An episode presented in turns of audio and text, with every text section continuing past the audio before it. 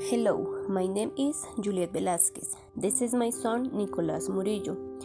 He's five years old. His birthday on November 3rd. He is Colombian. He is tall. His hair black and curly. His eyes are black. He likes to wear sweatshirt on tennis shoes. He likes cats. The things they are playful.